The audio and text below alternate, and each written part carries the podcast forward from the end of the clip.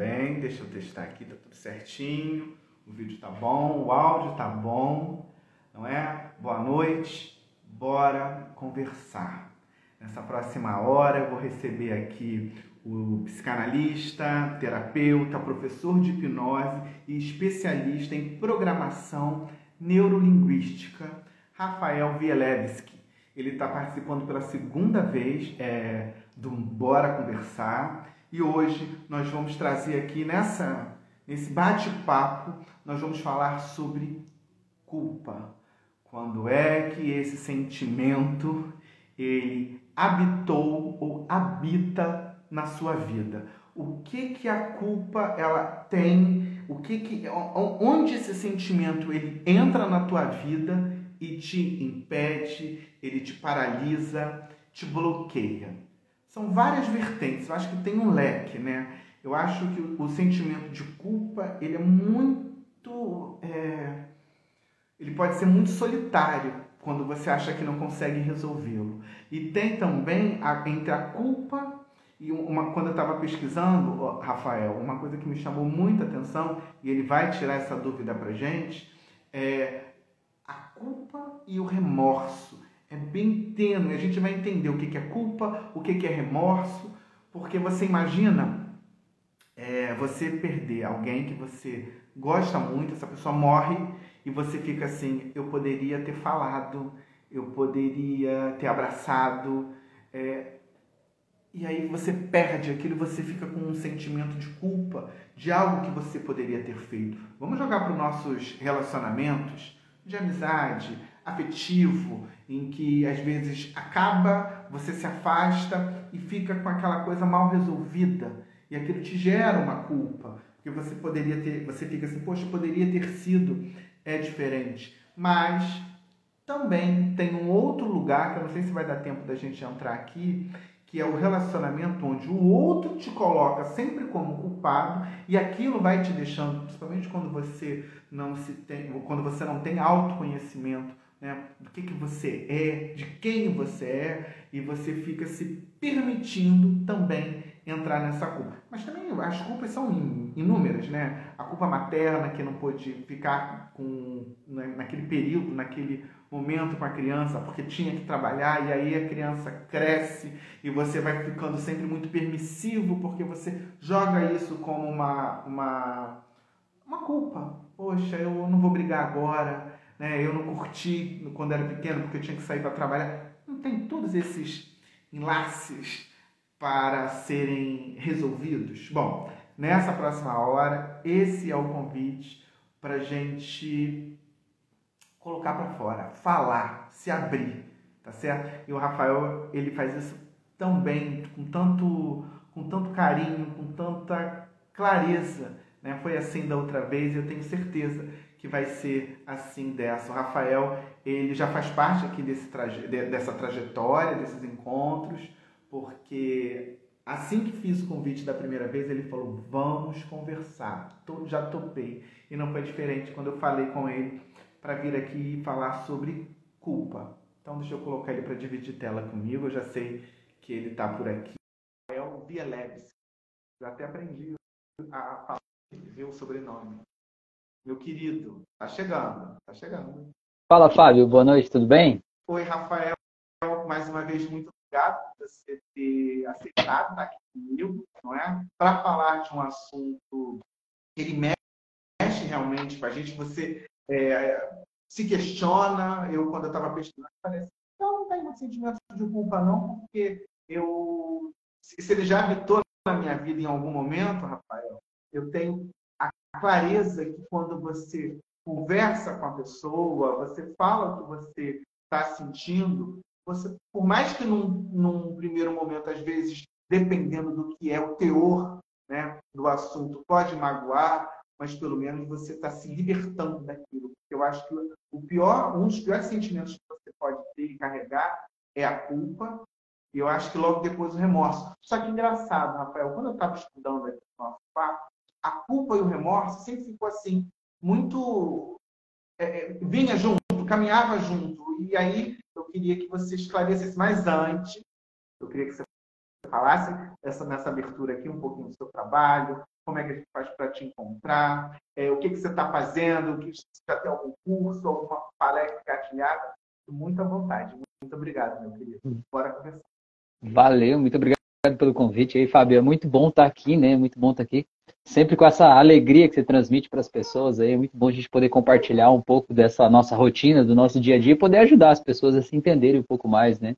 Eu digo que as coisas que doem na gente são porque a gente ainda não entendeu por que, que aquilo é do jeito que é. Quando a gente entende, para de doer, né? A dor não está aí para que a gente sofra, a dor está aí para chamar a nossa atenção para alguma coisa que a gente precisa olhar e precisa entender, né? E quando a gente se entende, a gente pode melhorar, né? Por isso que o autoconhecimento é tão libertador, assim.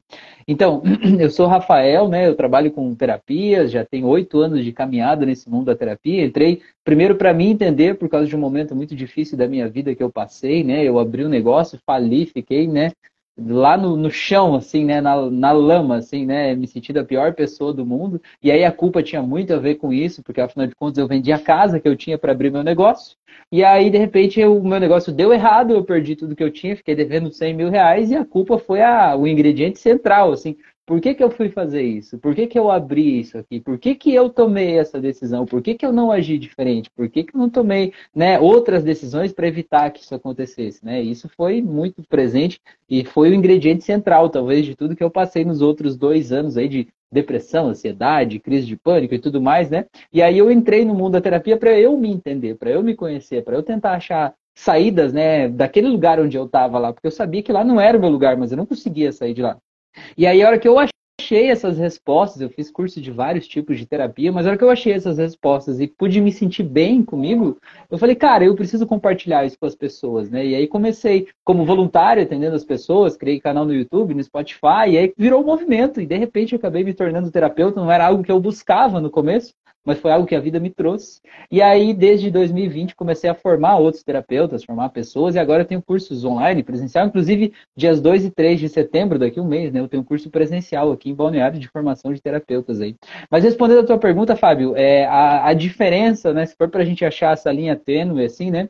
É, depende muito da interpretação que você faz, da corrente filosófica que você segue, mas para mim, né? A diferença entre a culpa e o remorso, a culpa é algo que você sente que você fez errado sabe? Você pisou na bola, você fala e disse, puxa, eu fiz isso e não devia ter feito. Eu falei tal coisa para tal pessoa, cara, eu me arrependo demais. Você tem uma ação ativa. Você foi lá e causou uma dor em alguém. Você causou um prejuízo a alguém ou você se arrepende daquilo que você fez. E o remorso não tem a ver necessariamente com o que você fez, ele tem a ver com você ficar relembrando de alguma coisa e pensando assim, como seria se eu tivesse feito diferente? Né? Que nem o exemplo que você deu, morreu uma pessoa. Cara, eu não tive perto o suficiente. Se eu tivesse ficado mais perto. Então não é uma ação que você fez para tá de mal com aquela pessoa lá, mas é algo que você queria ter feito diferente. Entende? O remorso é mais assim, algo que eu queria ter feito diferente. Não é que eu fiz algo terrível, eu fiz o normal que qualquer pessoa teria feito. Mas se eu pudesse voltar no tempo, eu faria diferente. O remorso está mais ligado a isso. E a culpa é uma coisa, porra, aquilo que eu fiz porra, agi errado mesmo, sabe? Fui lá e fiz uma coisa que não devia e aí eu me culpo, como se eu fosse quase um ser humano desprezível por ter tomado aquela atitude, como se eu fosse um criminoso, quase, assim, por ter prejudicado alguém, né? Eu vejo mais ou menos assim, não sei se isso faz sentido para você aí, Fábio. Faz, faz, e fez mais sentido quando você se colocou aí no exemplo. É, uhum. é, porque isso acontece. É, vocês, quem está aqui com a gente pode dizer, ou já escutou alguém passar por isso, como o exemplo que o Rafael deu, ou vivenciou mesmo isso, né? Uhum. De repente, é, eu, eu, conheço uma história de, de, um amigo que tinha já o um emprego dele, tudo direitinho, ele decidiu sair, foi tentar, tentar é, um, um, dar um, um novo rumo para a vida dele. As coisas não saíram do jeito que ele tinha programado. É, uhum. se sentiu realmente muito culpado, para baixo, mas depois ele entendeu que, cara, pior seria se eu tivesse ficado, e aí é que está o gancho, né? Eu poderia ter feito, eu poderia uhum. ter ido. Esse poderia, eu acho que é muito ruim você carregar ele do que você fazer, uhum. dando certo naquele momento, mas você uhum. teve uma Aí, aí é, o, aí é o, o exemplo clássico da diferença entre a culpa e o remorso. O teu amigo carregou culpa porque ele tomou uma ação e ele sentiu que a ação dele foi indevida, que ele não devia ter feito aquilo porque ele perdeu dinheiro, sei lá o que, não sei do jeito que ele queria. Agora, se ele não tivesse agido, e tivesse ficado no emprego anterior, sendo talvez ganhando menos do que ele merecia e tal, aí ele ia carregar um remorso, né? Passar 10 anos da vida dele, olhar para trás e dizer, porra, por que, que eu não fiz aquilo? Por que, que eu não agi lá atrás? Por que, que eu não empreendi? Por que, que não sei o que lá? E ele fica remoendo aquilo ali, né? Então é um exemplo clássico aí. É. E, e aí agora eu vou para um outro, né? Uhum. Eu acho que é para a gente ir ilustrando tudo, tudo isso, que a, onde a culpa ela chega e às vezes te paralisa por toda uma vida. Uhum. Não precisa. Sim. Alguém, uma criança que passou, sei lá, por, pela situação de, de abandono. É um, uhum. é um baque. Ela cresce, as relações, ela começa a se relacionar, namorar, e essas relações, elas, é uma seguida da outra, ela não dá certo. E uhum. essa, hoje, uma, uma mulher, né, se questiona, estou aqui dando um exemplo. Cara, mas na minha vida nada dá certo, as minhas relações não dão certo. Ah, mas porque eu fui abandonada, eu não sei que sentimento é esse, eu não vivi, eu não tive afeto. Então, como é que uma, uma, uma, um ser humano que chega nesse estágio, e aí entra na depressão, entra na, na, na crise de ansiedade, síndrome de. Enfim, vai entrando num, num lugar, como é que essa, esse ser humano consegue é, é, buscar ajuda e sair disso. É, é, é, então. Ela, ela se, coloca, se colocou tão naquele lugar, que eu acho que você acaba até atraindo para você esse relacionamento, que você ele não agrega, que machuca, que engana. Como é que essa pessoa ela consegue é, buscar ajuda, o, o Rafael? Então, o, o é, é, tem várias vertentes para a gente falar disso aí. Vamos começar da infância que você falou, né? A pessoa que, por exemplo, que um filho que é agredido pelos pais, por exemplo, pega uma criança de 5, 6 anos de idade e o pai vai lá e briga, bate nessa criança e tal. A criança ela não fica com raiva do pai, ela fica com raiva dela mesma.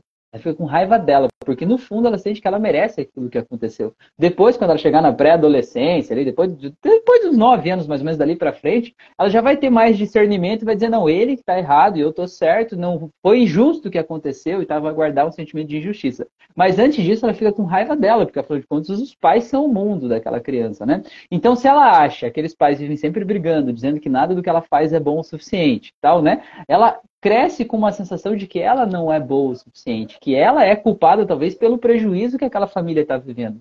É, trazendo da infância, existe culpa, por exemplo, assim, aquela mãe que às vezes ela deixou de trabalhar para cuidar dos filhos e ela faz questão de deixar isso claro. Por causa de você eu deixei de trabalhar, por causa de você eu não tenho não sei o que lá. Eu só tô com teu pai que me trata mal por causa de você, não separo por causa de você. Olha o tamanho da culpa que essa criança vai carregar na vida, né? E vai virar um adulto cheio de culpa, porque ele vai viver num mundo de culpa, né?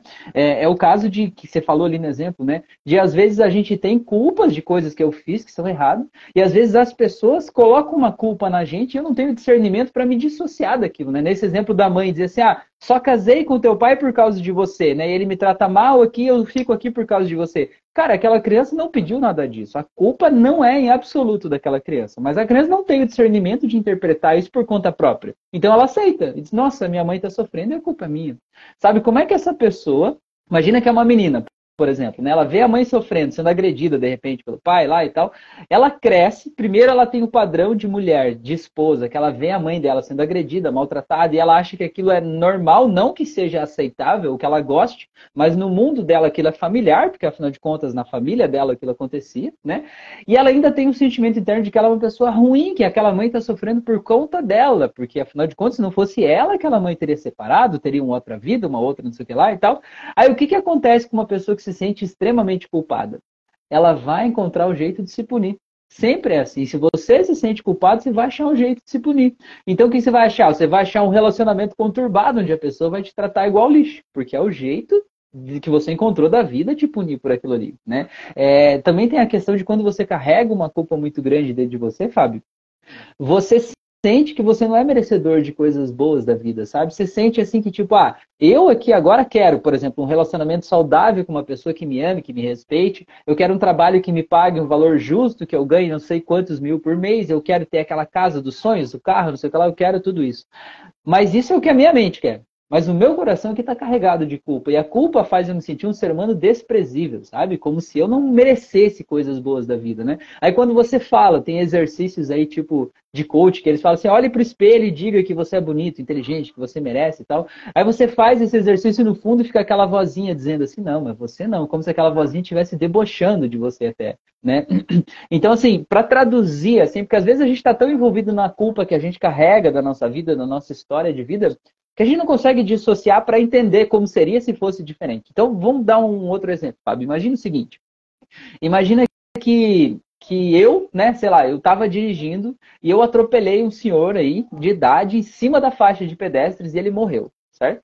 Aí eu carrego a culpa, nossa, eu matei uma pessoa, eu matei um ser humano, né? E aí o que, que acontece? Eu fico me punindo, me culpando, aquilo ali e tal. Daí eu penso assim, nossa, eu quero comprar um carrão esportivo de 100 mil reais, 200 mil reais, sei lá. Aí no fundo vem aquela voz assim, mas você, Logo, você que matou uma pessoa, você vai querer ter um carro de luxo, você vai querer ter uma casa. É como se você fosse menos do que as outras pessoas por conta de algo que você fez lá atrás que você se sente culpado. Às vezes você que está vendo a live não matou ninguém, mas talvez você sente que destruiu a vida da tua mãe de forma metafórica, por exemplo, né? Você sente que fez algo imperdoável com alguém lá no passado. E é isso que a gente precisa soltar esse sentimento para você poder construir uma vida é, mais leve, mais harmoniosa. E ainda para finalizar esse assunto, Fábio, eu vejo que a culpa, para mim, na minha visão, a culpa é o pior dos sentimentos. É o pior, para mim é o pior. Ela é pior do que o medo, ela é pior até do que a tristeza, ela é pior do que qualquer outra coisa, porque a culpa é um troço grudento, Fábio. Para mim ela é um negócio grudento, pegajoso, assim, que até quando você tenta não se culpar,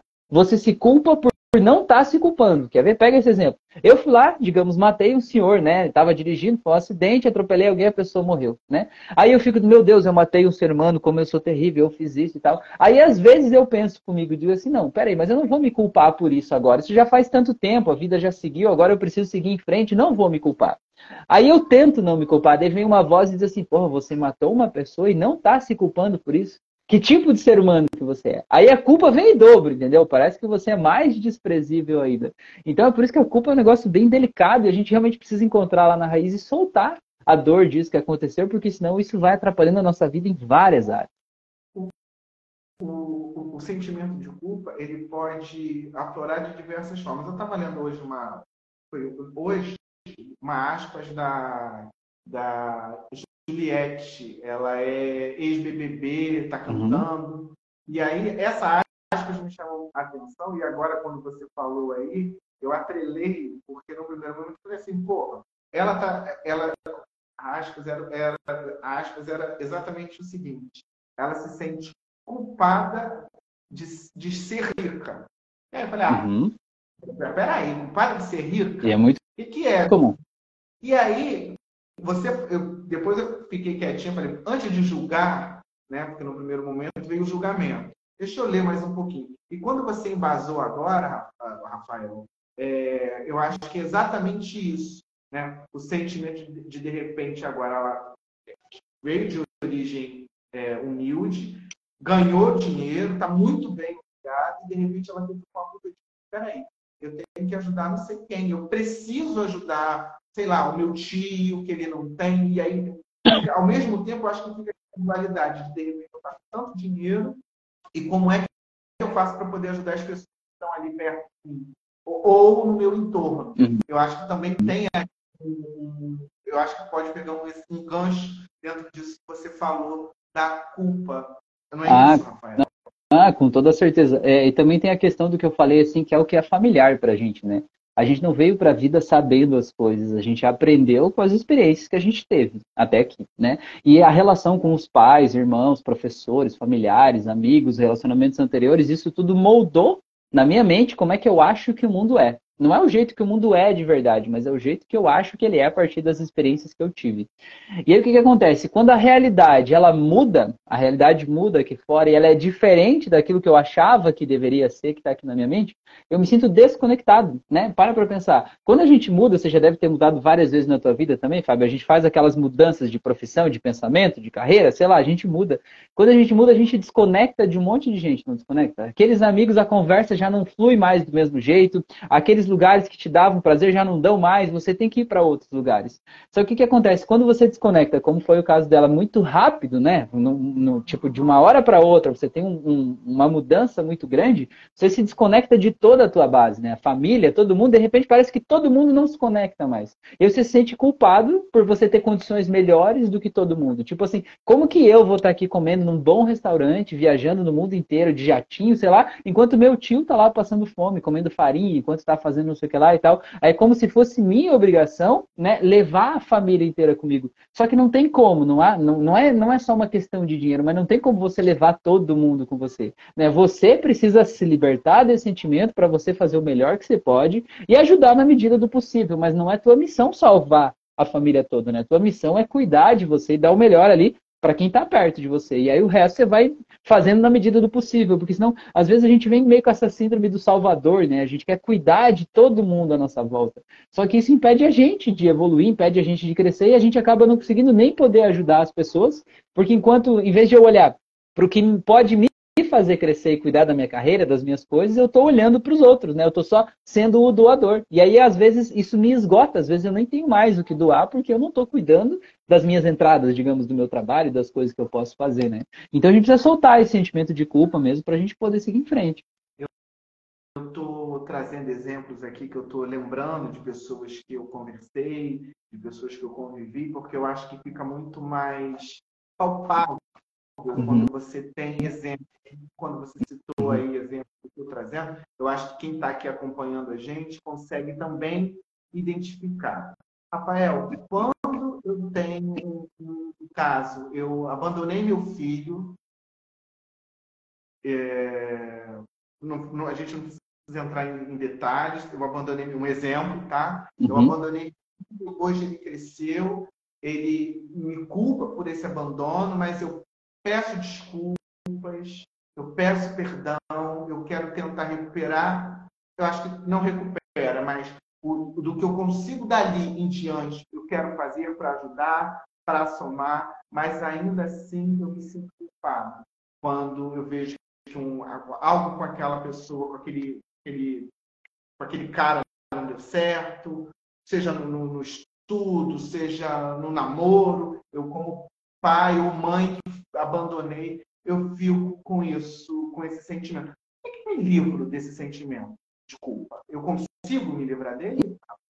E consegue, claro, é para isso que serve a terapia, né? Basicamente você entender como esse sentimento está registrado aí dentro de você e soltar esse sentimento.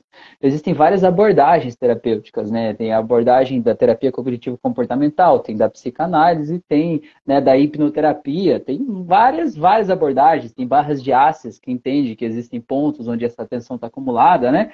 É, existe esse lado do evolução espiritual, do despertar espiritual e você entender algo como se fosse num nível elevado, né? E para poder soltar aquela dor. É, mas eu gosto, né? Eu sou eu, né? Eu gosto da hipnose clínica com o PNL porque eu acho que é bem rápida, bem certeiro. Eu vejo a hipnose quase como uma cirurgia que a gente faz na nossa mente, sabe? Porque assim, ó, Fábio, o que que acontece? A gente tem redes neurais, né? Redes neurais são é, ligações entre neurônios, cria uma rede neural. Cada aprendizado que você tem aí dentro de você tem uma rede neural daquele aprendizado. E essa rede neural está carregada de emoções também, porque todo aprendizado ele é emocional também, né? O nosso aprendizado não é só racional. Então pega o exemplo dessa pessoa que você falou que abandonou o filho. Cada vez que ela pensa no filho, como é que é o sentimento que ela sente? Ela sente culpa, ela sente remorso, ela sente é, um desejo de querer voltar, fazer diferente, ela se sente mal pela rejeição, talvez, talvez agora ela queira se aproximar desse filho e esse filho não quer a proximidade e com justiça, afinal de contas, ele não gerou aquele vínculo né, de pai e mãe, então acaba sendo uma pessoa estranha para ele, né? É, e aí essa pessoa sente uma dor emocional. Então essa rede neural que ela tem sobre o filho hoje está cheia dessa dor. E aí não é o que o filho faz, mas é só do filho existir já dói nessa pessoa. Só de pensar no filho já dói. Então o que, que a gente precisa fazer? A gente precisa encontrar onde é que está essa dor na história de vida dessa pessoa e soltar a dor. E soltar a dor não é fazer de conta que não aconteceu o que aconteceu, fazer de conta que não teve aquela, aquela ruptura na relação entre os dois, né? É simplesmente ir lá e soltar aquela dor. E na hipnose a gente faz isso de forma metafórica mesmo, né? A gente pode transformar aquela dor em uma fumaça, em um objeto. A gente pode realmente ir lá e soltar aquela dor lá atrás, para que quando a pessoa lembre do que aconteceu, aquilo não doa mais. Quando você fala da hipnose, hipnose clínica, que você chamou. Isso. Uhum. Não é uma sessão, né? São várias sessões. Então, depende do terapeuta e depende do processo. Né? O meu processo hoje é de três sessões apenas. É, na primeira sessão, a gente resolve a grande maioria dos problemas que a, que a pessoa traz, assim, de traumas de infância, questões, né? E nesse exemplo aí, a gente resolve na primeira sessão. E aí, na segunda sessão, a gente fortalece, né? Essa nova rede neural aí mas é bem mais rápido do que a maior parte das terapias que a gente vai durante meses, né, para ter um resultado. Com a hipnoterapia, a gente já tem logo na primeira sessão já tem muita transformação. Tem terapeutas que trabalham com uma sessão só, tem terapeutas que trabalham com cinco, com dez sessões, cada um tem o seu protocolo, né, seu jeito de atender. Mas quando você diz aí que resolve é, em uma, duas sessões, é, é, pode voltar? Eu posso voltar a ter esse sentimento de culpa pelo mesmo pela mesma situação ou não? Aquilo pode então, acender novamente. Então, Fábio, é, o sentimento de culpa daquela mesma coisa, se foi tratado e foi bem tratado, daquela mesma coisa não vai mais acontecer. Aquilo não vai mais voltar para a vida da pessoa. O que pode acontecer é ter um evento novo. Né? Por exemplo, digamos assim, ah, eu me sinto rejeitado lá, sei lá, pelo meu filho. Então você vai lá, trata, resolve aquela situação e tal. Aí passa, sei lá, um ano. Aí aquele, acontece uma coisa nova. Aquele filho tem um evento de uma rejeição muito mais forte, de um evento novo, de uma humilhação pública, alguma coisa assim. Aquilo é um novo fato traumatizante. Então, a pessoa não vai trazer de volta toda a dor desde a infância, mas vai haver uma nova dor dali para frente, entendeu? Então, por isso que a gente não pode dizer que é um processo blindado, que a pessoa nunca mais vai sentir culpa na vida dela. Mas não daquela mesma coisa. Daquela mesma coisa lá, se foi tratado e foi bem tratado, ela não vai mais sentir. Fábio, eu vou te pedir 30 segundos só que eu preciso pegar o carregador do meu celular. Eu esqueci de trazer antes e ele tá acabando. Já volto, segura aí. Vai, vai pegar, vai pegar. Eu, eu queria se quiser fazer alguma pergunta, fazer algum comentário, é, fique muito à vontade. Eu quero perguntar para o acho que é bem interessante também essa, essa pergunta. Não sei se vocês vão concordar comigo aí, quem está acompanhando. Se quando eu percebo, quando eu percebo, veja só a minha dúvida, quando eu percebo uma pessoa, um amigo, um cliente, está lá, tem um problema, né, uma questão a ser resolvida e que ela carrega por muitos anos, aí eu não vou entrar em detalhes aqui, mas você sabe disso, que contou para você e pode ajudar de alguma forma. Veja bem, e aí essa pessoa ela faz terapia, tá com um psicólogo há sei lá quantos anos. Que você que está perto, que está próximo, mas peraí, ela está seis anos nisso, não, não, não conseguiu resolver. Olha, gente, você está falando aqui alguma bobagem, vocês podem me corrigir. Voltei. Rafael, é, eu estava comentando aqui com, com, as pessoas que estão nos acompanhando, nos assistindo, que assim, é um, é, é um exemplo próximo, né? Quando você tem, veja a minha pergunta, se eu, nesse meio que eu estou aqui dando exemplo, falar bobagem, você me corrige, tá? É, faz terapia, já está, sei lá, uns seis anos fazendo terapia. Ela tem um problema a ser resolvido, eu não preciso entrar em detalhes aqui. E aí eu percebo como uma pessoa que estou próxima dela, o Rafael congelou. O Rafael congelou né? Então tenho que parar um pouquinho para não ter que refazer de novo a pergunta. Deixa eu esperar um pouquinho para ver o que aconteceu.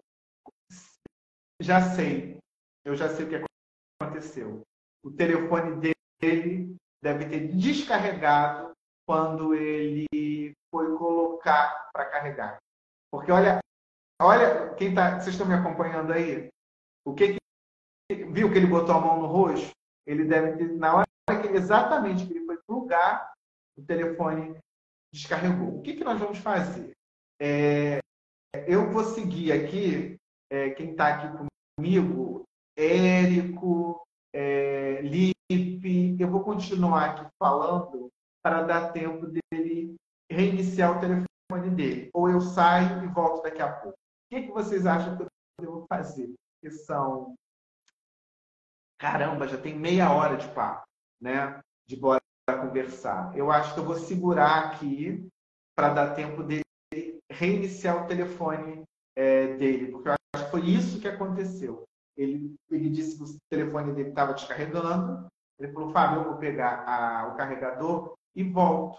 Quando ele foi plugar, o telefone descarregou. Estou falando hoje aqui sobre culpa, porque eu, eu acho que é um, é um sentimento que ele te paralisa, né? Eu tenho uma... Eu estava ontem conversando com uma amiga minha exatamente sobre isso, porque eu trago uma, um jeito de, de resolver as coisas na minha vida em que a culpa ela não tem muito espaço. Eu tenho uma praticidade para resolver as coisas e as pessoas que convivem comigo às vezes se assustam. Falam, mas você é muito prático para resolver. Mas eu acho que eu cheguei nesse estágio, 40 anos. Primeiro, porque eu acho que eu estou dentro dessa busca do meu autoconhecimento. Porque eu só consigo tomar as minhas decisões, eu acho que quanto mais você se conhece, mais você tem a capacidade de analisar e resolver é, os seus problemas. Entender até que ponto eles podem te ferir, te magoar, se é que você tem que aceitar não é, conviver ou viver com aquilo. Quando você fala de culpa do, de algo que você fez, quando você reconhece, né, fala para quem de direito. E se isso não volta para você, o problema não é mais seu. Né? Eu te desculpei. Né? Eu, eu me desculpei. Se você não me desculpou, e, e, e aí é, é algo que você também tem que entender, é um processo do outro. Ele vai precisar resolver isso com ele. Né? Porque às vezes você também fica dentro das, de, de uma relação, às vezes, já, você já não está mais feliz, mas você tem um sentimento de culpa e tem que ter muito cuidado, porque às vezes é, o outro lado se aproveita disso para conseguir o que quer. E geralmente é na maldade mesmo, é intencional. Então, tem esse lugar que você precisa é, olhar para não se perder de você. Boa noite, Queca, Queca querida. Vanessa aqui também entrou. Eu estou aqui segurando a live porque aconteceu um, um acidentezinho aqui no percurso. O Rafael foi Cristiane, o Rafael voltou o que deve ter. Ele vai explicar o que aconteceu para a gente. Eu vou retomar aqui a minha pergunta. Eu não quero esquecer a minha pergunta, tá? Se eu esquecer, por favor, me lembrem aí, tá? Deixa eu botar ele aqui de novo. Peraí. Ele vai entrar aí. Voltou. Rafael. Vai chegar. Fala, Fábio. Boa noite. Desculpa aí, meu amigo. Lembra que eu falei que ia buscar o carregador? Então, não deu tempo. Eu conectei ali, mas ainda assim eu, morreu. Mas que bom que você estava aqui. Na hora cara. que você fez assim, ó, você congelou pra gente. Congelei assim, né, meu Deus? Aí eu a dedução. Assim, bom, ele estava descarregando, deve ter sido exatamente na hora que ele foi plugar, o telefone apagou.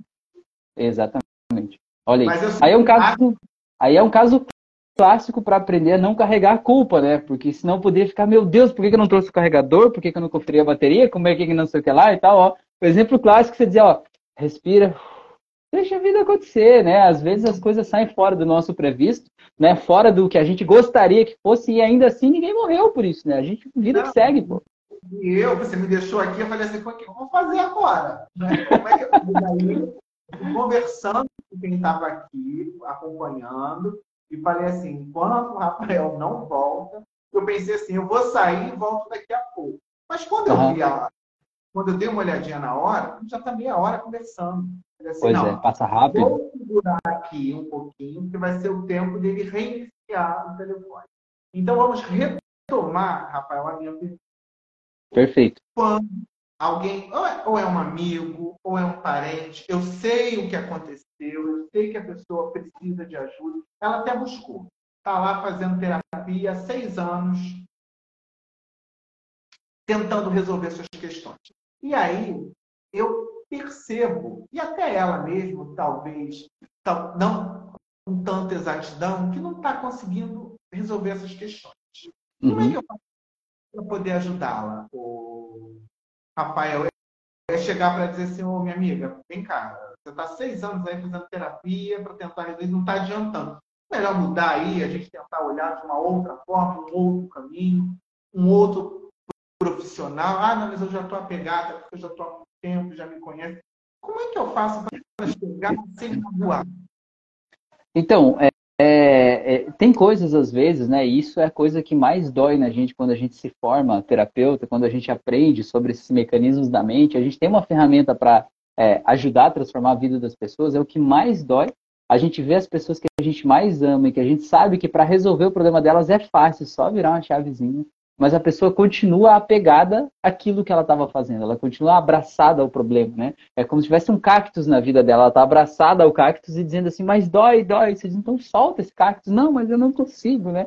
E aí isso dói demais na gente. A gente precisa desenvolver essa resiliência, né? De ver a pessoa lá entender que aquela dor que ela está passando é o que ela precisa para ela evoluir. Porque assim, a dor é o maior professor que a gente tem. Ninguém ensina a gente mais do que a dor. É a dor que faz a gente desapegar do que precisa desapegar, faz a gente é, abraçar novas possibilidades, faz a gente evoluir. Realmente a dor é que faz. A gente só tem dois motivadores internos, ou fugir da dor ou buscar o prazer, né? E cada um está motivado em um deles. Então, assim, a dor que a pessoa está passando é o que ela precisa. Eu entendo que existem formas da gente propor para a pessoa alternativas, né? Pensar assim, tipo, é, o caminho que eu te digo é nunca critique o que a pessoa está fazendo, né? Dizer, pô, que legal já está seis anos com aquele, com aquele profissional fazendo esse processo, que legal, né? Isso já deve ter te ajudado muito a evoluir e tal, tal. Mas será que de repente não tem uma outra coisa que possa te ajudar a ir mais rápido e mais longe, né? Aí você não dá a solução de cara, porque se você apresenta uma outra coisa, a pessoa ela vai antagonizar essa outra coisa, dizer, não, mas eu tenho o meu profissional, eu já tenho um vínculo com essa pessoa, né? Aí você apresentar outro, parece que você está meio que quebrando aquele laço você nunca pode ir contra, né?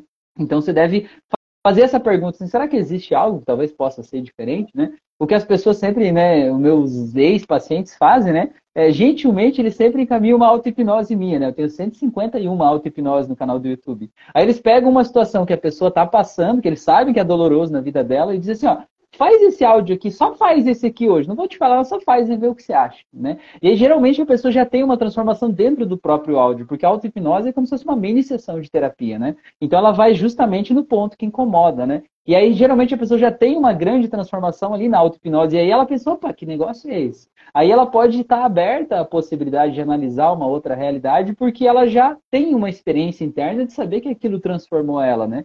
Então, eu iria mais ou menos desse lado. Boa noite, André, é isso? Seja bem-vindo aí.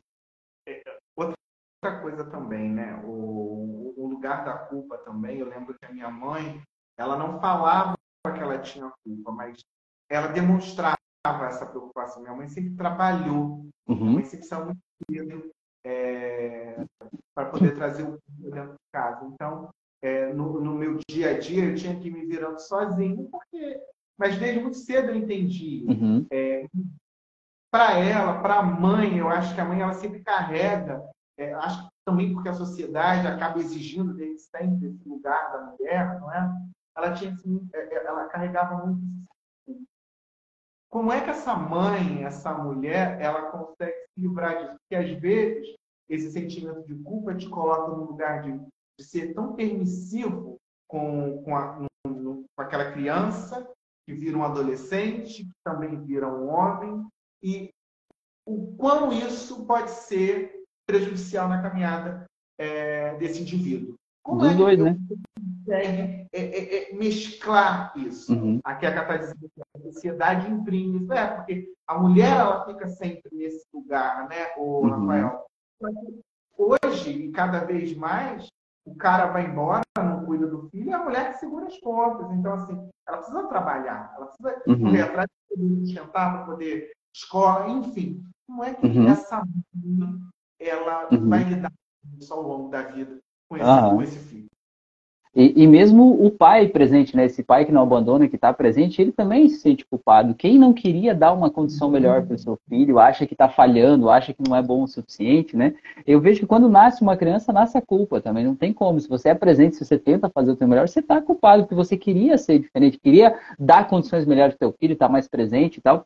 E o problema é que muitas vezes a gente aprendeu é, a amar ou demonstrar o amor a partir de coisas, né? Então o que, que acontece? Essa mãe, por exemplo, às vezes, ou esse pai, ele trabalha que nem um louco, porque ele quer trazer mais dinheiro, porque com esse dinheiro ele compra mais presentes, mais coisas ou viagens, e ele acha que isso é o jeito de demonstrar amor, sabe? Mas o filho, ele não precisa do presente, ele não precisa do dinheiro, o filho precisa de você. Né? E às vezes a gente, no intuito de querer fazer o melhor que a gente pode, a gente trabalha 12 horas por dia para tentar ganhar mais dinheiro e a gente perde o crescimento dos nossos filhos. E a culpa vem depois, mais como um remorso, talvez, assim, dizer, cara, por que, que eu não tive mais presente? Por que, que eu não vi o meu filho caminhar? Por que, que eu não escutei? Eu chegava em casa ele já estava dormindo, quando eu saí ele não tinha acordado ainda, né? Isso vai gerando um sentimento mal dentro da gente. Então, o que a gente precisa entender é que cada um está fazendo o melhor que pode, né? E que o teu melhor que você vai fazer para o teu filho não vai ser necessariamente igual o melhor que a tua irmã, que o teu irmão, que o vizinho, que o chefe, que os teus pais fizeram por você.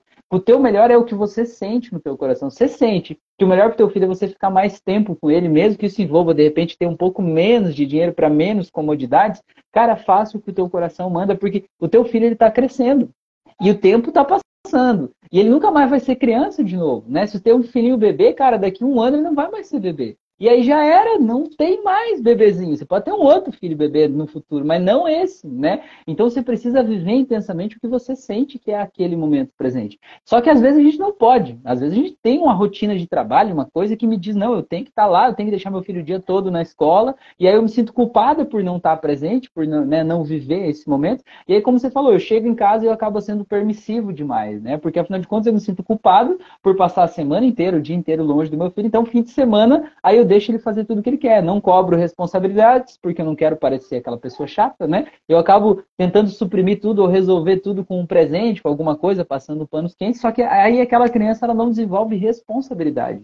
E responsabilidade é difícil você ensinar uma criança a ser responsável, né? Eu tenho duas filhas, uma de sete e uma de quatro anos. Aí a minha de quatro anos agora ela não faz mais isso, mas era muito incrível. Assim, tava as duas brincando na sala.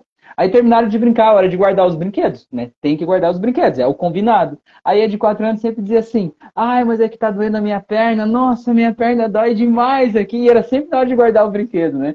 E aí é o tipo da coisa que às vezes pra gente é doloroso dizer pra uma criança de 4 anos, não, você tem que ir, vai ser assim mesmo, sabe? Dor vai passar e tal. É porque a irmã mais velha sempre era muito assim, ir lá e resolve. Não, deixa que eu resolvo, eu guardo aqui, já tá tudo bem. Só que aí vai fazendo a outra não desenvolver responsabilidade. E é difícil pra gente dizer, não, você tem que ir lá, você trouxe e tal, né? E lidar com isso. Mas é necessário, né? E a gente precisa se libertar dessa culpa de, ah, eu tô falhando, e, e, o jeito de se libertar dessa culpa é entender que eu estou fazendo o melhor que eu posso, né? E que o melhor que eu posso, às vezes, não é agradar. Às vezes eu preciso desagradar para que ele possa ter um futuro melhor e saiba os seus limites, né? E esse que é o lance, eu olhar não pelo lado do que eu acho que eu devo, mas pelo lado do que eu estou fazendo o melhor que eu posso. E o melhor que eu posso é esse aqui, né? Não é o melhor do mundo, no mundo fantasioso, imaginário, cor-de-rosa e colorido, mas é o melhor que dá para fazer. E se eu estou fazendo o melhor que dá para fazer, eu tenho que ficar em paz com isso. Eu acho que também, é, Rafael, entra bem isso quando você tem bem resolvido esse,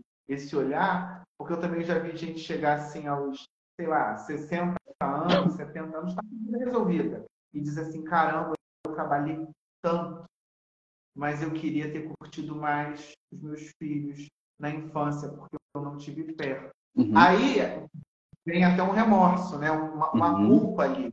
Só que quando você tem que você acabou de falar, mas, cara, eu estava buscando hoje chegar aqui uhum. e está encaminhado, casou, viajou, sei lá, fez o que ele queria dentro da carreira, enfim. Eu acho que você tem que botar aí, é, pesar isso para não gerar essa culpa, que às vezes é onde entra a tal dessa permissão, né? Você vai permitindo.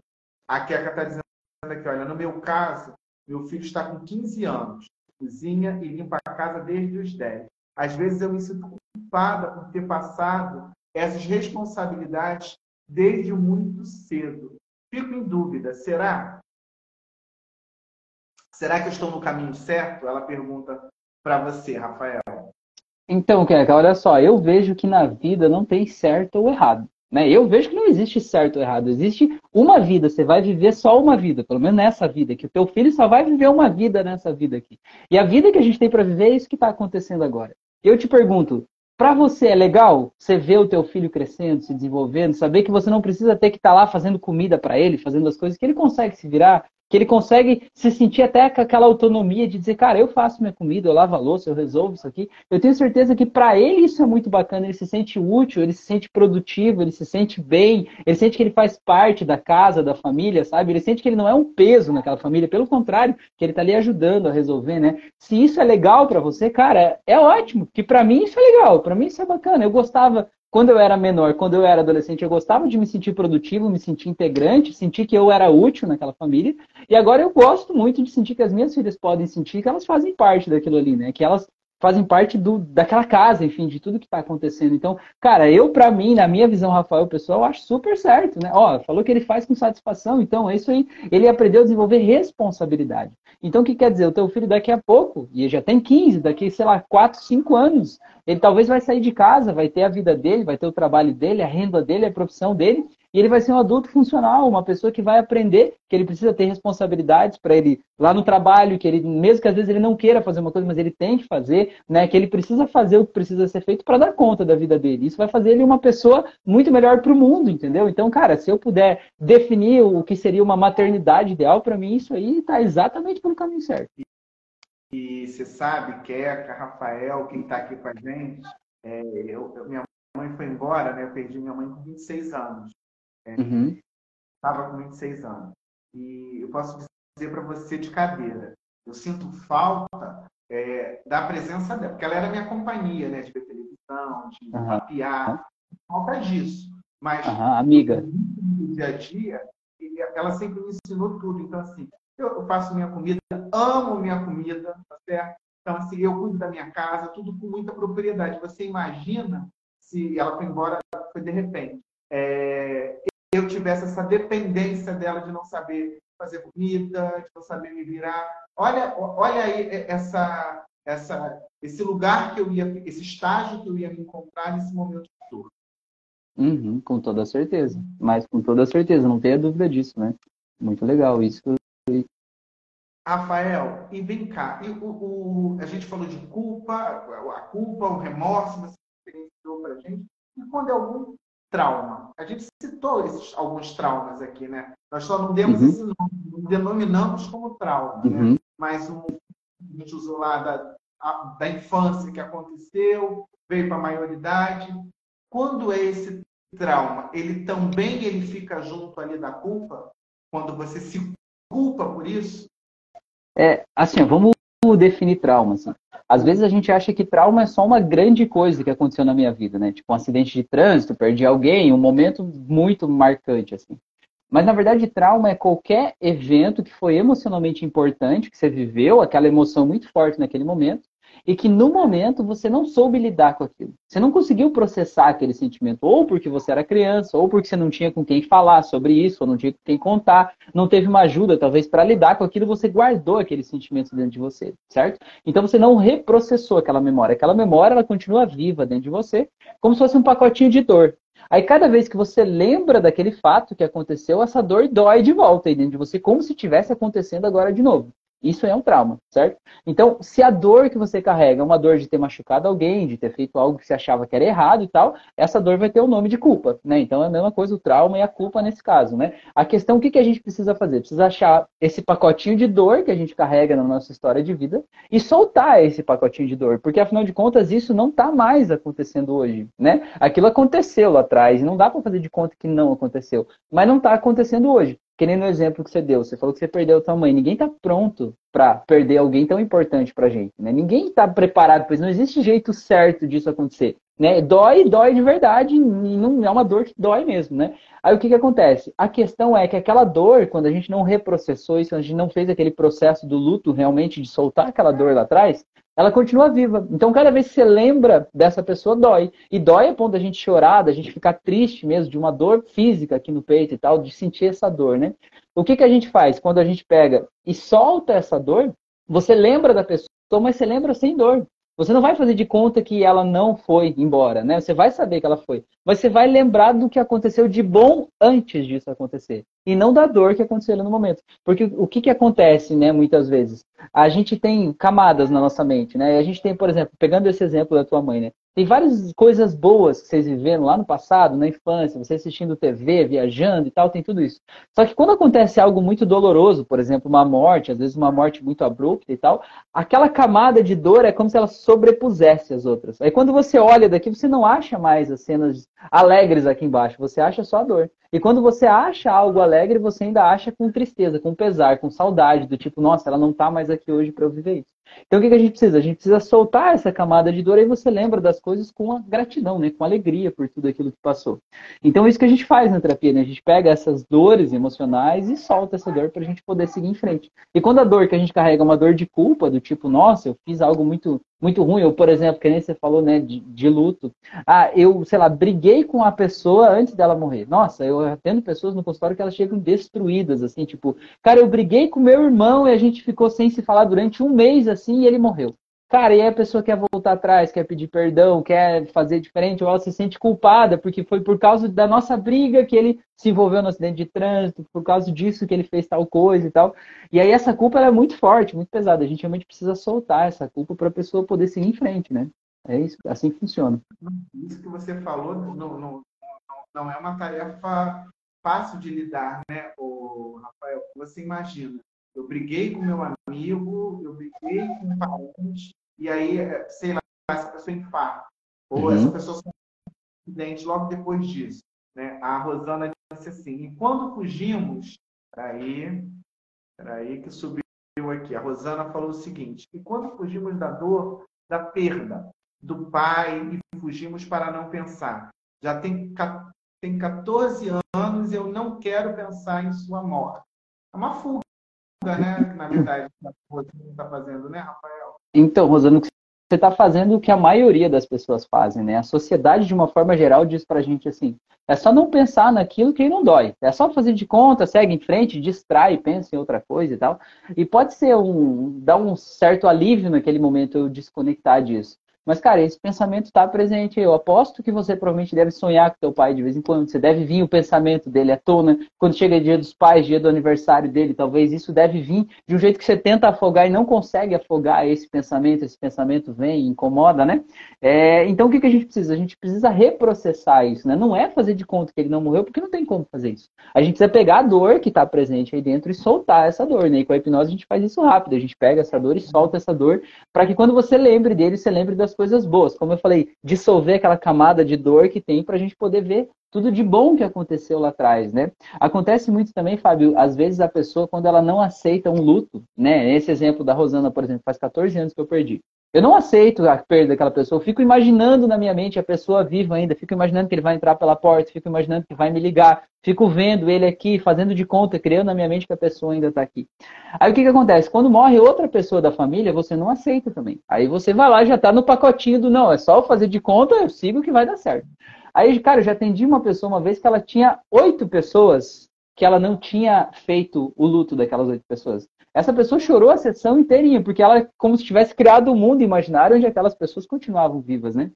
E o que, que acontece? Trazendo ainda, fazendo paralelo com a culpa, eu atendi uma pessoa uma vez que ela tinha, ela perdeu o pai, a mãe e o irmão, e ela não chorou na perda de nenhum deles. Ela foi lá, foi durou, não aguentou, falou: não, eu, eu dou um jeito, eu tenho que ser forte, eu tenho que cuidar da família, eu tô aqui e tal, beleza. Aí o que aconteceu? Passou uns dois anos depois, aí morreu, sei lá, acho que era tartaruga de estimação, um cachorrinho de estimação, alguma coisa assim. Aí essa pessoa desabou num choro, ficou uma semana chorando que não conseguia parar de chorar, por causa da perda do cachorro, né? E aí o que, que acontece? Aí essa pessoa se culpou, disse assim, porra, eu não morri, eu não chorei na morte do meu pai, da minha mãe, da minha irmã, e chorei na morte do cachorro, né? Não que o cachorro seja menos importante, mas era minha família, né? É, o cachorro é como se fosse um filho também, mas Aí a pessoa se culpa, por que, que eu não chorei lá? Mas aí que vem a questão, por que, que ela chorou tanto assim na morte do cachorro? Porque ela chorou o choro das três mortes lá atrás que ela não tinha chorado. A hora que veio ali, que tocou nela, ela abriu aquela torneira e jogou tudo para fora, entendeu? Então é por isso que a gente precisa fazer esses processos e soltar essa dor do que a gente viveu aí, porque senão a gente continua arrastando isso, sabe? Como se fosse um, uma coisa que puxa a gente para trás, que impede a gente de seguir em frente, né? Eu tenho certeza aí, Rosana, que o teu pai, ele quer ver você bem, ele quer ver você feliz, ele quer ver você sorrindo, ele quer que você siga em frente, ele quer que você coloque em prática tudo que ele te ensinou. E para isso, eu tenho certeza que se ele puder escolher lá de cima de onde ele estiver, ele quer que você solte essa dor aí para você poder voar, para você poder fazer da tua vida a melhor experiência possível, né? Então é mais ou menos assim que a gente trabalha. É, Rafael, dentro desse processo, a, a espiritualidade, a fé, ela pode ser uma aliada? Com certeza, com certeza. Tudo, tudo que faz a gente perceber que a gente não é só essa carne, esse osso, que a gente é algo espiritual, que a gente é maior do que apenas essa experiência aqui, torna a gente maior. Porque, por exemplo, se você tem ideia né, de que a, a nossa vida vai além, né, que eu sou um espírito, por exemplo, vim, vou, vou para outro lugar, vou para o céu, para o paraíso, para uma outra vida, sei lá, né, eu entendo que quando uma pessoa morre, ela não deixou de existir. Ela existe em outro lugar. Isso traz um conforto, assim, um lugar onde não dói, um lugar onde essa pessoa está vivendo experiências boas, né? Porque se eu acho que acaba aqui, a pessoa olha para aquilo que acabou e ela diz assim: nossa, aquela pessoa deixou de existir. Aí cria um vazio, cria um vácuo, sabe? Então, tudo que você puder trazer desse lado espiritual, se conectar com algo maior, com Deus, universo, sei lá, né? A tua religião, a tua fé, sempre vai te fazer se sentir muito melhor, porque você vai entender que existe algo maior que faz isso tudo acontecer, que a gente não entende agora, mas que lá no futuro a gente vai entender. A Rosana está dizendo aqui: muito obrigada, Rafa. Comecei a chorar agora. É isso aí. Bom, choro é sempre melhor fora do que dentro, mulher. Joga para fora. Isso aí que é sempre melhor fora do que dentro. O choro, ele às vezes a gente fica segurando, né, ali, porque ou é para não demonstrar o sentimento, ou para se mostrar muito forte. E uhum. ela está dizendo que é perda, mas esse vazio é horrível. Mas quando você entende, dentro desse exemplo, que é o que eu também acredito na minha vida, é, Rafael, tem outro plano, tem um, uma outra jornada. E quando você entende isso, parece que tem aquele afago no coração que faz você continuar aqui para cumprir a, a, sua missão. Alguém perguntou aqui, Rafael, é, acho que foi o João. João Vitor, né? Se essa dor pode voltar. É. é. Então, João, essa dor ela não volta. Se você fizer o processo bem feito e realmente achar a origem dessa dor, ela não volta. Imagina assim, ó, eu digo que um sentimento ruim que está guardado na nossa memória, de um trauma, de alguma coisa que a gente está guardando dentro da gente, é como se fosse uma sujeira, sabe? Imagina uma sujeira, tipo uma sujeira bem grudenta que você passou na tua casa, na mesa da cozinha, por exemplo, um barro, assim, sujou, né? Aconteceu um evento que trouxe aquele barro, aquela emoção ruim, sujou aí, né, uma parte da tua cozinha.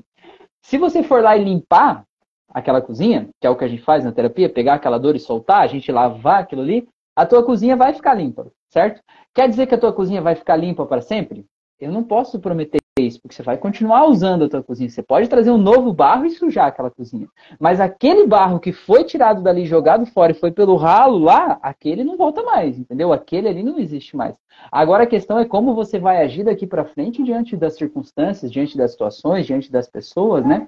E aí você pode se retraumatizar no sentido de criar um novo trauma, mas aquilo que foi já foi, né? As pessoas que já faz oito anos que eu faço terapia aqui, as pessoas que eu fiz terapia de luto, todas elas dizem até hoje que aquilo não dói mais. Não quer dizer que não chegue um dia dos pais, por exemplo, um dia das mães, um dia de lembrança, a pessoa não sinta aquela saudade, aquele desejo de querer ter o outro ali. Mas é um desejo saudável, um desejo tranquilo, é um desejo só pelo amor, pelo carinho, pela gratidão. Não é aquela coisa que angustia, que sufoca, que me faz ficar deitado na cama chorando lá, me sentindo mal, né? É realmente um sentimento gostoso, um quentinho no coração, assim, de realmente lembrar daquela pessoa com carinho.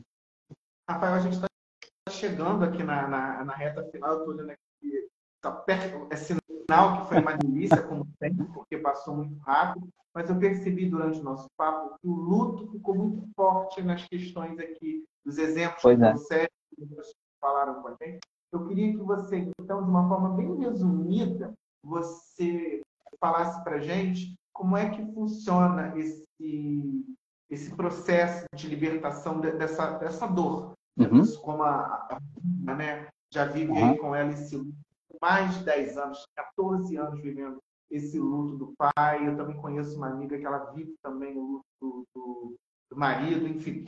Como é que ela uhum. funciona esse processo quando eu vou lá buscar ajuda? Rafael, eu quero me livrar disso aqui, me ajuda. Explica pra Beleza. gente, tá. pra gente fechar o nosso papo aqui. Tá. Fábio, se você topar, eu gostaria de, em vez de explicar, eu fazer o processo aqui. Você topa, não? Você topa a gente fazer esse processo? E a gente já faz com a galera que está seguindo? É claro que aquilo que eu vou fazer não vai ser o processo inteiro, né? O meu processo são quase seis horas, né? Três sessões de duas horas cada. Aqui eu vou fazer a, a ponta do processo. Mas a gente vai no X da questão justamente para a gente soltar essa dor vai dar um grande alívio para todo mundo aí, tá? Então, se vocês toparem fazer isso, se você também topar, Fábio, já te convido vocês a fechar os olhos, então, e eu vou guiar vocês no processo de relaxamento, tá? Rafael, eu não sei se, se eu te pedir aqui você achar que não dá, será que seria legal ela entrar aqui com a gente, se ela quiser? Nesse caso, eu acho que não. É, depois a gente pergunta para ela como é que foi, tá? Eu só vou guiar aqui, né? Todo mundo, aí todo mundo estiver assistindo essa live, vendo depois no Spotify também né? Pode fazer o processo aí, tá? No meu canal do YouTube eu tenho uma auto-hipnose de luto, mas é, eu só fiz aquela pro luto da mãe, especificamente porque eu fiz no Dia das Mães. Que uma das maiores causas de suicídio, né? Uma das maiores datas de suicídio é o Dia das Mães e é justamente por causa das pessoas que perderam a mãe não aceitaram isso. Então eu fiz uma auto-hipnose lá para quem perdeu a mãe. É, e não tem uma genérica assim de luto né, geral. Mas então vamos fazer aqui agora. A Rosana falou que está aí. Então vamos fazer aqui agora e aí a gente já vê como é que vocês se sentem, tá bom? Então vou convidar vocês para fechar os olhos. E assim, já vou dizer que não tem nada de mágico, místico, esotérico, sobrenatural, ninguém vai perder o controle, não tem controle de mentes, é só você e a tua concentração aí, a tua imaginação. Só tente imaginar realmente como se isso estivesse acontecendo realmente na tua frente. Não precisa ver, mas sentir, o sentimento é o que importa. Então convido vocês para fechar os olhos aí, Fábio também. Quero que você faça uma respiração bem profunda. Quero que você sinta esse ar entrando pelo teu nariz, indo para os teus pulmões. E tenta imaginar de todas as cores que existem no mundo, qual que é a que mais te relaxa. Não precisa me dizer, não, só imagina. Imagina você respirando essa cor, como se tivesse uma fumacinha dessa cor aí onde você está. Qual será que é o cheiro que essa cor tem? Qual é esse cheiro gostoso? Como seria sentir esse cheiro entrando pelo teu nariz, indo para os teus pulmões e fazendo você se sentir como se fosse fazendo um carinho em você de dentro para fora, você se sentir bem, tranquilo. Imagina que na tua frente agora tem uma escada que desce. Não precisa, não importa se é uma escada que você já desceu, uma escada imaginária, eu quero que você só se permita descer essa escada agora. Um degrau depois do outro. Sente como é quando todo o peso do corpo está na perna direita, aí você transfere para a perna esquerda, um degrau abaixo, depois de volta para a perna direita, ainda mais abaixo. E vai relaxando, vai relaxando. Imagina que à medida que você desce, você vai tirando as suas roupas, calçados, cintos, acessórios, você vai deixando para trás tudo que não é você, tudo que você carregava como se fosse você, mas que agora você pode soltar. Eu vou contar de 5 até 0 e no zero você vai chegar lá embaixo dessa escada. E quando você chegar lá, você vai colocar o teu pé descalço na areia de uma praia paradisíaca. Então simplesmente vai descendo em 5, vai se aproximando mais da praia, 4, vai sentindo o cheirinho que o vento traz, Três, vai ouvindo o barulho das ondas. Dois, vai sentindo o brilho do sol no teu rosto. Um, vai se aproximando mais da areia. E zero, agora, coloca o pé descalço na areia. Quero que você sinta que só pela sola do teu pé você sabe se a areia da praia é grossa, ou se ela é fina, se ela está quente, ou se ela está fria, se ela está molhada, ou se ela está seca. E você descobriu tudo isso só pelas sensações. Olha só que máquina poderosa que você tem, que é o teu corpo. Quantas coisas você está percebendo e observando e absorvendo do ambiente aqui agora, além do óbvio. E nesse momento, eu quero que você imagine aqui nessa praia que você olha para cima e você vê uma fonte de luz muito grande, como se fosse um segundo sol. Que cor será que essa fonte de luz tem lá em cima? Eu quero que você preste atenção nessa fonte de luz. Eu quero que você sinta essa fonte de luz descendo mais e se aproximando de você. Mas ela é gigante, ela é muito grande, luminosa, ela vem descendo mais, vem se aproximando. E quando ela chega na tua frente, ela começa a fazer um raio no chão, aí na tua frente, dois metros na tua frente, um raio de luz. Eu vou contar de três até zero. E no zero, aí dentro desse raio de luz, você vai ver aquela pessoa que você perdeu ou aquelas pessoas. Em três, dois, um, zero. Quero que você veja essa pessoa de verdade. Sinta como é estar na presença dela. Eu quero que você se aproxime e abrace essa pessoa. Eu quero que você sinta o cheiro dessa pessoa, eu quero que você escute a voz dessa pessoa, o que, que ela fala quando ela te vê. Eu quero que você se esforce realmente para sentir que isso aqui é real, porque é real. Essa pessoa está aqui, você sabe que ela está aqui. Eu quero que você envie agora todo o amor que você não pôde enviar nos últimos anos, meses ou dias para essa pessoa, envie agora tudo de uma vez. Como se fosse um raio de amor para essa pessoa sentir o quanto ela é amada, o quanto ela é importante, o quanto ela faz falta aqui. Eu quero que você envie todo esse amor para essa pessoa. Eu quero que você sinta esse amor como se fosse uma luz rosa que sai do teu coração e entra no coração dessa pessoa, ela vai se sentindo amada e você vai recebendo o amor que essa pessoa tem por você também. E nesse momento, eu quero que você sinta aqui dentro de você, onde é que está um lugar que dói? Porque tem um lugar que dói aí dentro.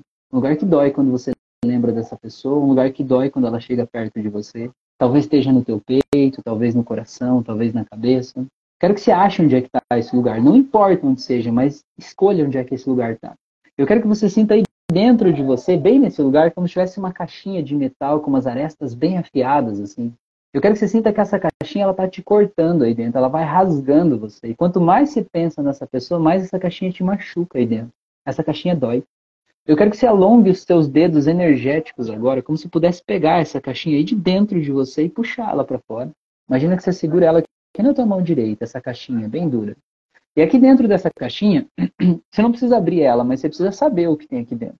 Aqui dentro dessa caixinha tem a lembrança de todas as dores que você viveu com essa pessoa. Aqui dentro tem as cenas do enterro, do velório, do dia que você recebeu a notícia dessa pessoa. Aqui dentro dessa caixinha tem a família chorando. Aqui dentro dessa caixinha tem as lembranças de você chorando com saudade, sentindo triste, sentindo mal, tudo que dói de verdade na tua vida quando você pensa nessa pessoa está aqui dentro. Só que agora eu quero que você olhe a pessoa aí na tua frente. Eu quero que você veja que essa pessoa está segurando uma caixinha parecida com essa, mas é diferente. E ela quer te dar essa caixinha como um presente para você. Só que para você poder receber o presente que essa pessoa quer te dar, você precisa trocar de caixinha com ela. Você precisa dar a tua para ela para poder receber a dela. Então agora eu quero que você faça essa troca. Faça essa troca. Entrega a tua caixinha para ela, pega a caixinha dela para você. Eu quero que você veja a tua caixinha agora na mão daquela pessoa pegando fogo, um fogo meio roxo, um fogo que não machuca a pessoa, mas que destrói a caixinha. Quero que você veja lá naquela caixinha, tipo aquelas velas de aniversário que saem faíscas, assim, eu quero que você veja aquilo simplesmente destruindo todo o conteúdo que tem dentro da caixinha. Destruindo a caixinha, queimando aquilo, dissipando e tirando todo o poder que todas aquelas emoções, pensamentos, sentimentos que tem lá dentro simplesmente vai se dissipando. E aquilo vai se dissolvendo, desaparecendo, até que o fogo vai apagar. E quando o fogo apagar, quer dizer que não tem mais dor, não tem mais aquelas lembranças, aquilo simplesmente já se dissipou. Então veja que o fogo apaga e aquilo se vai. Agora, eu quero que você pegue essa caixinha nova que você recebeu, que a pessoa te deu de presente, eu quero que você abra ela. Eu quero que você veja aí dentro todas as melhores lembranças que vocês têm juntos. Quero que você veja como que era quando vocês brincavam juntos. Quero que você veja quais que eram as coisas que você mais gostava dessa pessoa. Quero que você veja o sorriso dessa pessoa. Como que é o sorriso dessa pessoa? Quero que você veja viagens, talvez, que vocês fizeram. Momentos em que você estava muito orgulhoso dessa pessoa e que essa pessoa estava muito orgulhosa de você. Quero que você veja quantas coisas boas vocês viveram juntos de verdade, mas não veja com saudade, veja realmente o sentimento que tinha quando aquilo aconteceu. Veja como vocês riram juntos, quantas vezes vocês riram até doer a barriga e continuaram rindo ainda assim. Veja aquele sentimento gostoso de parceria, de camaradagem, de, de estar junto. Eu quero que você pegue essa nova caixinha agora e guarde aqui dentro de você, no mesmo lugar onde estava a caixinha antiga. Eu quero que você sinta essa nova nova caixinha fazendo um carinho dentro de você, simplesmente cicatrizando todas as feridas, trazendo amor, tranquilidade, bem-estar. Eu quero que você olhe lá na frente e veja aquela pessoa que está na tua frente sorrindo para você agora, alegre de saber que agora a história está contada do jeito que deve ser. Porque aquilo que tinha na outra caixinha é só um pequeno pedaço da história. A história de verdade é isso aqui. É o que vocês viveram, é o bem-estar, é o amor, o carinho, a amizade, o companheirismo, é isso que está aqui dentro. Eu quero que você veja aquela pessoa sorrindo para você. Eu quero que você olhe aquela pessoa, eu quero que você veja que aquela pessoa está usando um colar e que esse colar tem um cristal. Eu quero que você veja a pessoa dizendo para você que esse cristal ele representa o sentimento bom que você sentia quando estava junto dela. Aquele sentimento de estar tá acolhido, de estar tá protegido, de estar tá em paz, de se sentir feliz.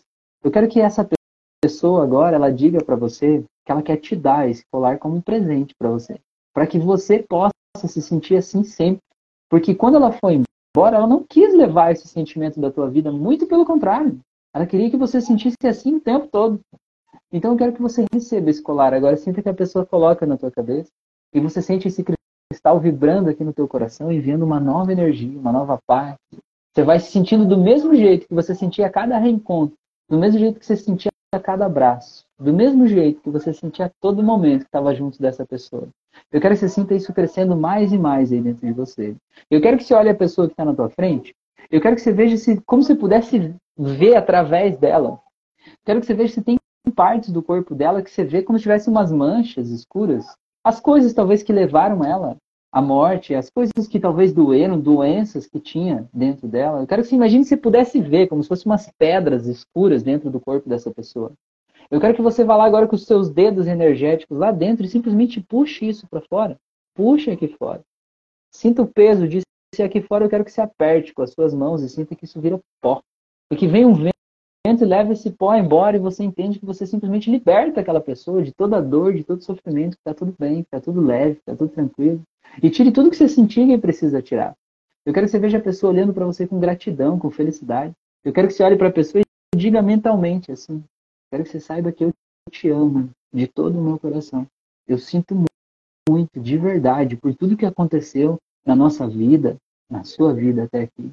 Eu peço que você, por favor, me perdoe por tudo que eu fiz que tenha te magoado, ou coisas que eu não possa ter te protegido ou impedido que você passasse.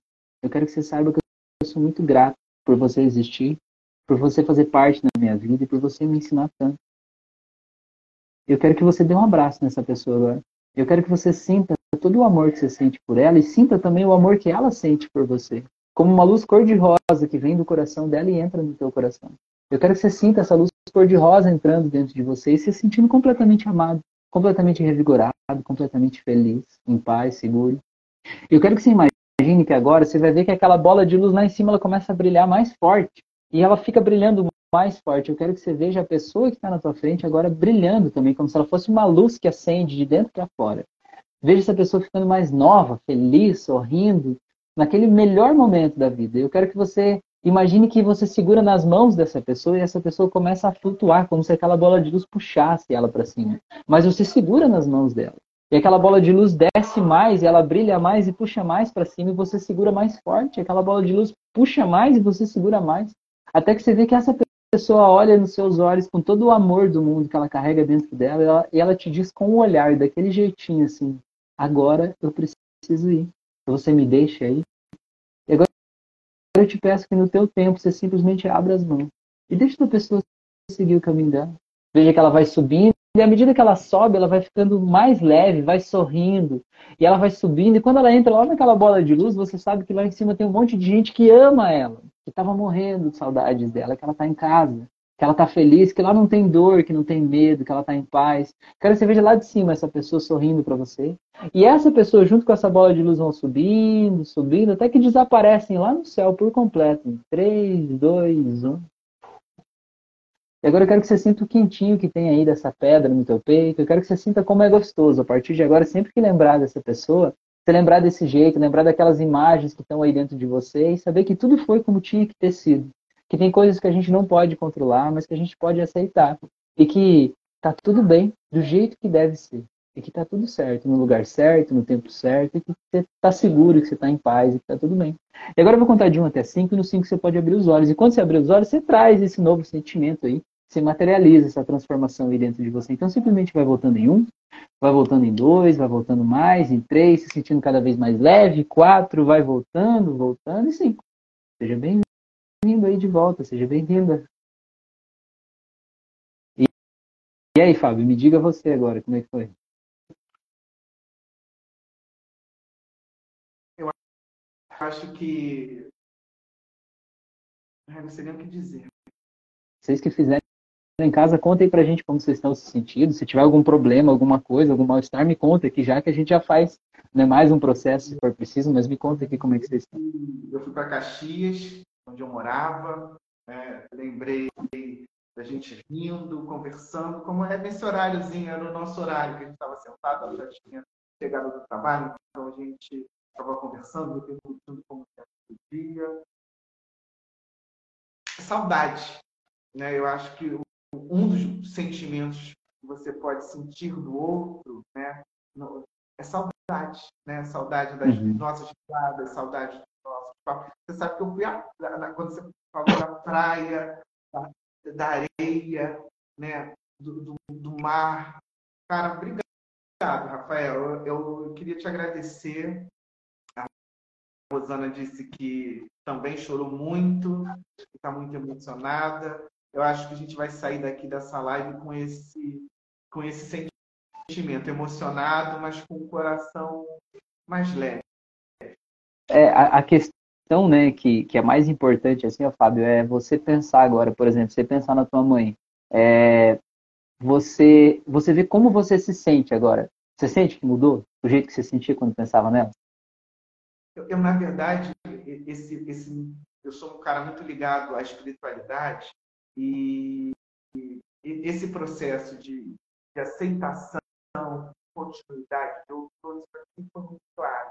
Então, todas as vezes que eu fiz e que faço, esse, eu, e hoje muito especial fazer isso, é ter a certeza dessa força que foi a oportunidade que eu tive de estar aqui com ela e saber que a gente segue num outro plano juntos, uhum. sabe? Então, Exato. Esse movimento é que me fez ficar é, emocionado e me permitir sentir. Acho que também uhum. tem isso. A gente uhum. às vezes não se permite sentir. Exato. Então, me permite emocionar, rever, refletir. Eu acho que a gente fica mais livre, uhum. não é? Uhum. Com toda certeza. Com os nossos sentimentos. Aqui a está dizendo aqui sim. Que emoção, Rafael, Fábio. Que delícia reencontrar meus pais. Que presente. Você fez com a gente também, Queca? Que bom. Legal. É, é, assim, ó, cada um processa de um jeito, cada um sente de um jeito, né? Mas o que é importante realmente é a gente soltar aquela dor que ela traz, né? Entender que tem coisas que a gente não pode escolher, né? As pessoas que partiram, elas não escolheram partir também, né? Tudo tem o seu momento, tudo acontece na hora certa. E se parar para pensar, né? Eu tava pensando esses dias, né? Fazendo uma conta, uma conta besta, assim, mas, né? Eu tava pensando assim, cara, a gente está no ano 2000, né? E o nosso ano é somado aqui depois de Jesus Cristo, mas o mundo já existia muito antes disso, né? Vários, milhares de anos antes disso, né? Então, cara, para para pensar, a gente está em 2023.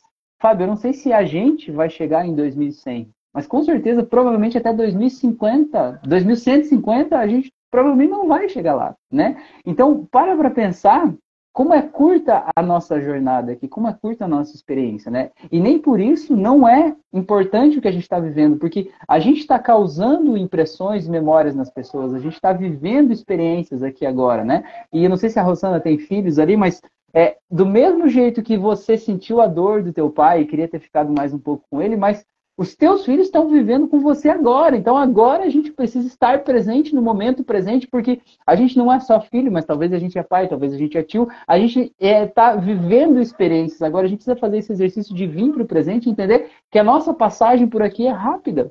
É um pulo, a gente não sabe sabe quando que a gente vai, ninguém sabe quando que é a passagem de volta, né? Então a gente precisa viver com intensidade e viver com as pessoas que a gente ama estar presente, né? E do mesmo jeito que é, as pessoas foram, a gente também vai. Então tenho certeza que teu pai, tua mãe, todo mundo quer que você esteja bem, que você esteja presente, que você seja a maior luz que você pode ser aqui, né? E é isso que muda, né? A, a, essa, essa, é, é, o nosso jeito de sentir.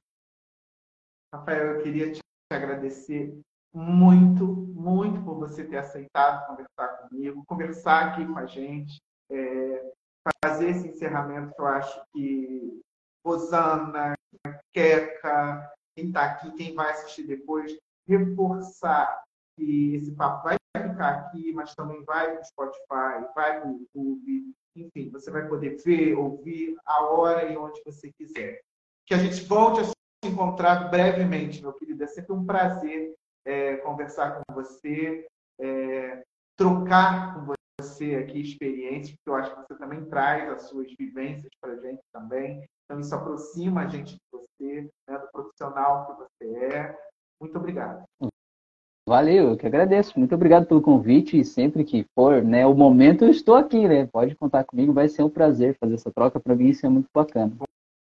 Como é que eu faço então? Quem quiser achar você, fala suas redes sociais, arroba, fala pra gente o, o, o teu Instagram, Rafael. É o teu Beleza.